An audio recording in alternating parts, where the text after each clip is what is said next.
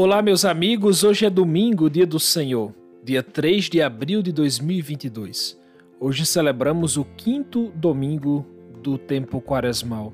Hoje é o último domingo da quaresma. Vamos ouvir o evangelho de hoje.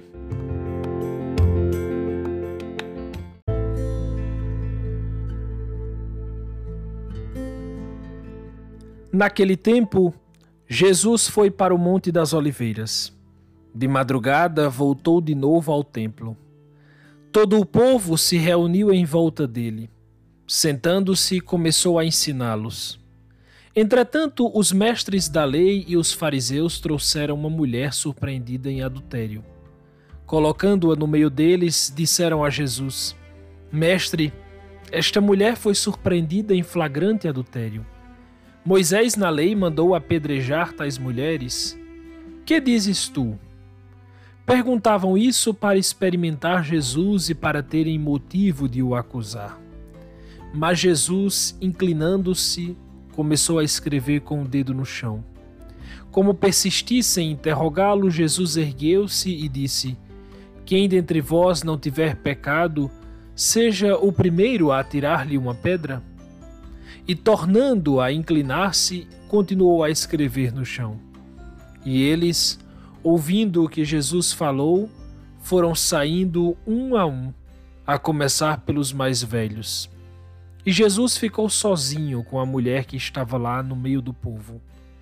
Então Jesus se levantou e disse: Mulher, onde estão eles? Ninguém te condenou? Ela respondeu: Ninguém, Senhor. Então Jesus lhe disse: Eu também não te condeno. Podes ir e de agora em diante não peques mais. Palavra da salvação.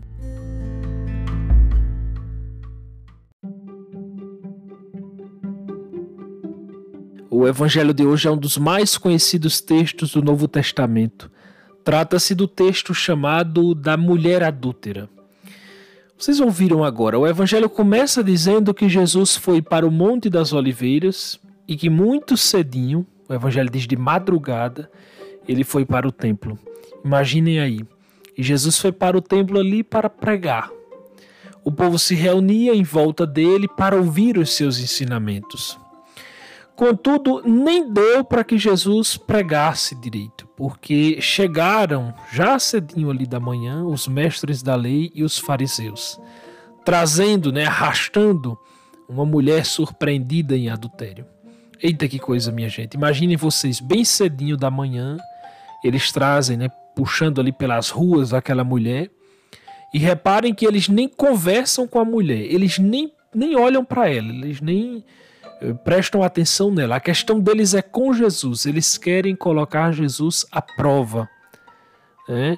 Eles não querem nem matar aquela mulher, na verdade, eles querem matar Jesus. Eles estão procurando um motivo. Né? O próprio Evangelho diz: eles queriam encontrar um motivo para acusar Jesus.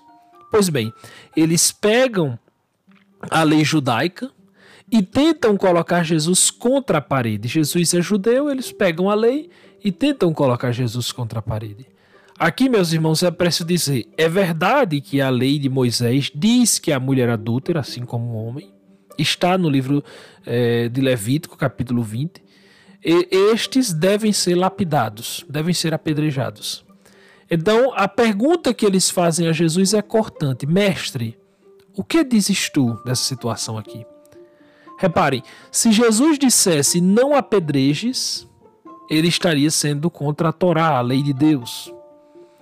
Por outro lado, se Jesus dissesse apedrejem essa mulher, ele estaria sendo contrário aos seus próprios princípios, já que ele é o filho amado do Pai misericordioso, já que ele é o filho cheio de compaixão. Aqui, falando em compaixão, é bonito porque o gesto de Jesus de baixar-se, o Evangelho diz que ele se baixou e ficou riscando na terra, no chão. É, a comunidade teológica não explica o que seria esse gesto de Jesus. Alguns dizem que ele estava demonstrando desprezo pelos fariseus, né? como se dissesse: Eu não estou nem aí porque vocês estão falando. Mas a patrística diz que, na verdade, aquele gesto é expressão daquilo que ele, Jesus, experimentará na próxima semana. Ou seja, assim como para salvar aquela mulher ele precisou baixar-se, Deus em Jesus se baixou para nos salvar. Veio a nossa condição. Nós não merecíamos, meus irmãos, tão excedente entrega, tão grande entrega. Tudo isso para nos salvar. Ele se baixa para nos salvar. Pois bem, mas Jesus responde aos fariseus. Responde com uma provocação: quem aqui não tiver pecados, atire a primeira pedra. O Evangelho diz que todos foram saindo, a começar pelos mais velhos.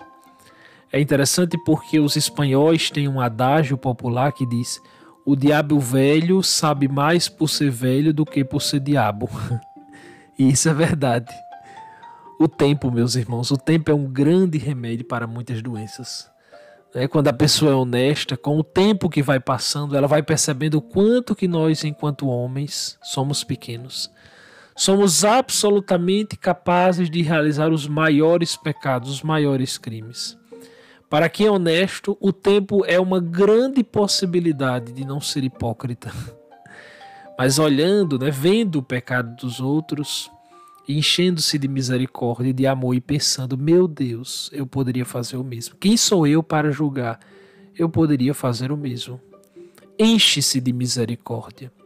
Esse gesto de Jesus, na verdade, essa pergunta, essa forma de responder, essa provocação é caridosa porque é um modo de desmascarar, de salvar aqueles fariseus, desmascarar a hipocrisia que muitas vezes está em nós.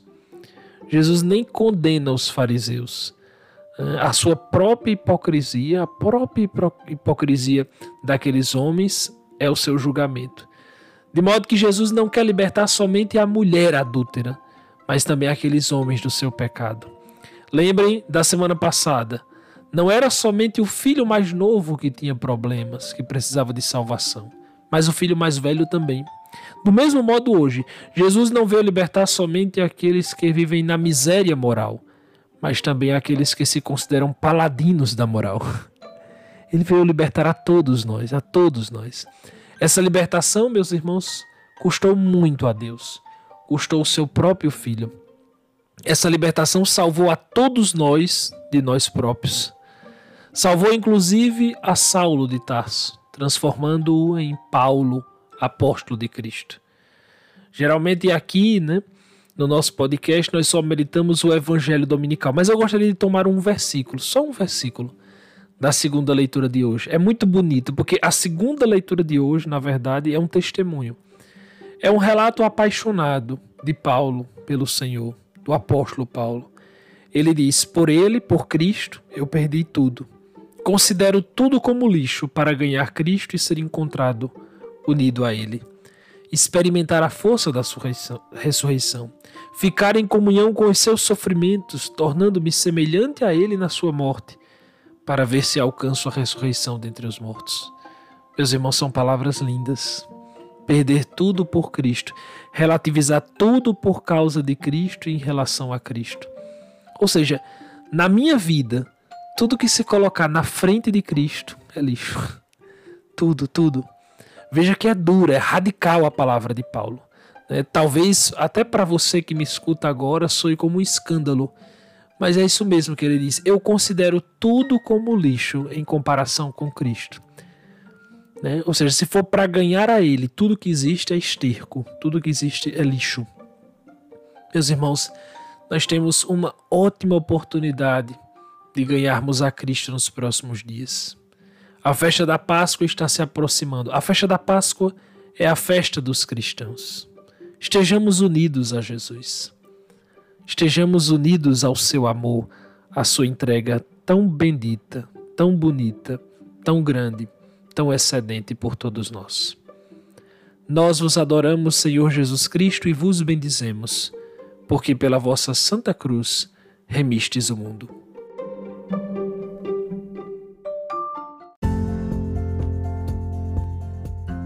Meus queridos irmãos, chegamos ao quinto e último domingo do tempo quaresmal do ano de 2022. Durante estes últimos é, destas últimas semanas, eu fui propondo ao final de cada podcast, de cada meditação, um jejum para aquela semana.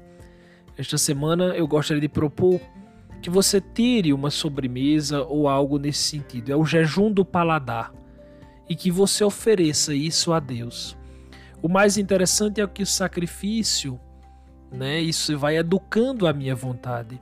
E quando a gente educa essas pequenas coisas, a gente consegue educar as coisas maiores. Jesus disse: quem não é fiel nas pequenas coisas também não é fiel nas grandes.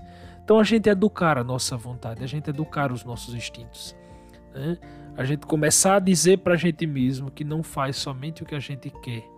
Então, durante esta última semana da quaresma, né, que a gente se abra mais a isto, a se sacrificar por nosso Senhor e oferecer a Ele, oferecer um gesto de amor, de liberdade, de alegria e de verdadeira leveza. Ah, também comunico que no próximo sábado, dia 9, estarei lançando o meu livro O que acontece verdadeiramente na Santa Missa. É um momento muito bonito para mim, para minha família, para o projeto Madre Teresa. Ah, também durante estes dias de Quaresma, seria muito importante que a gente se abra a fazer uma boa leitura, a pensar nas coisas de Deus e a se colocar sempre mais nos seus caminhos.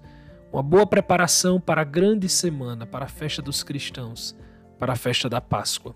Um grande abraço e até o próximo domingo.